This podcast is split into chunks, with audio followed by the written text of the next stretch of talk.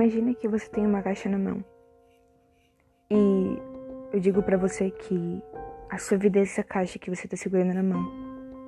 Mas você talvez me diga ou me questione, eu não sou um objeto.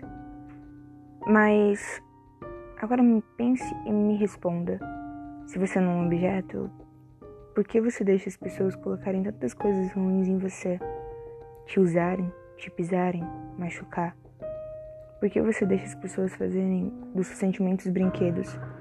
Por que você deixa as pessoas te humilharem? Por que você deixa as pessoas fazerem com que você se sinta inferior a elas? Por que você permite? Você não é um objeto, não, eu sei que você não é um objeto.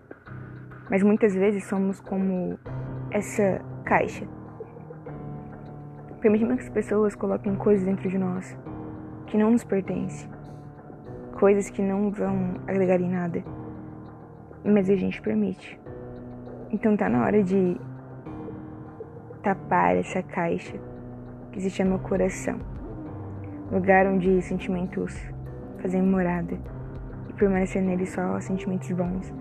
Está na hora de não aceitar tanto o que as outras pessoas têm para te dizer. Se for críticas produtivas que vão te fazer crescer, são ótimas. Mas se são críticas para te destruir, não dê ouvidos. Não vale a pena ouvir pessoas que não têm nada para acrescentar. E que o foco delas, na verdade, é só te diminuir, te fazer sentir a pior pessoa da face da terra.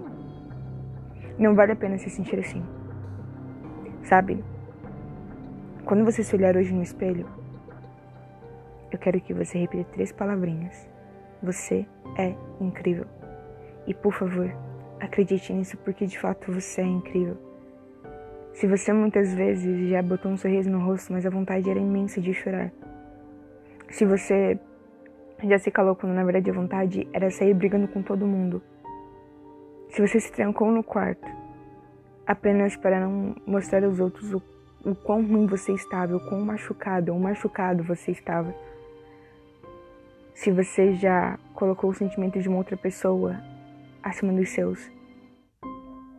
Se você já se questionou algumas vezes sobre como melhorar ou como poder ser diferente para fazer a vida de uma outra pessoa ser diferente também através da sua vida. O importante não é o que a gente é por fora, o mais importante é quem somos por dentro, nosso caráter, nossos pensamentos, nossos ideais, a forma como a gente se compromete com a vida, a forma como a gente ama as pessoas, a forma como a gente respeita a natureza, a forma como a gente respeita as, as coisas ao nosso redor. Isso é o que faz a gente diferente.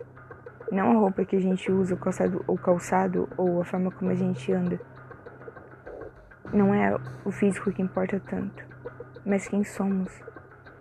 E sabe, quem somos de fato não é quando tem muitas pessoas à nossa volta nos olhando, mas é quando estamos sozinhos sem ninguém por perto. Aí mostramos que aí mostramos quem realmente somos. O que podemos e não podemos fazer. O que pensamos ou não pensamos. Porque muitas vezes, quando a gente estamos rodeado de pessoas, a gente usa filtros. Para parecer ser uma pessoa legal, para parecer ser uma pessoa ruim, para parecer ser uma pessoa que todo mundo quer ter por perto, para parecer uma pessoa que ninguém deseja. Mas quando estamos sozinhos, mostramos nosso lado frágil, nossa essência, a pureza, os sentimentos reais que existem dentro de nós. Hoje eu quero te encorajar a passar um tempo com você e descobrir o que você mais gosta, os tipos de filmes que você gosta, o tipo de livro que você gosta de ler, não o que as pessoas te indicam, mas o que você gosta, o que de fato é você que escolhe, é você. O tipo de roupa que você gosta de usar, o tipo de vida que você imagina daqui uns seis meses, daqui uns dez anos. O seu estilo. O que você gosta de fazer nas horas vagas. Sabe, é necessário, é, é necessário sentar-se consigo mesmo e bater um papo. Um papo cabeça com alguém que te entenda, que no caso seria você mesmo, porque ninguém no mundo vai te entender como você te entende. Porque você se conhece, você sabe as suas crises, você sabe as suas ansiedades, você sabe seus medos, você sabe suas frustrações. Você sabe quantas cicatrizes você carrega.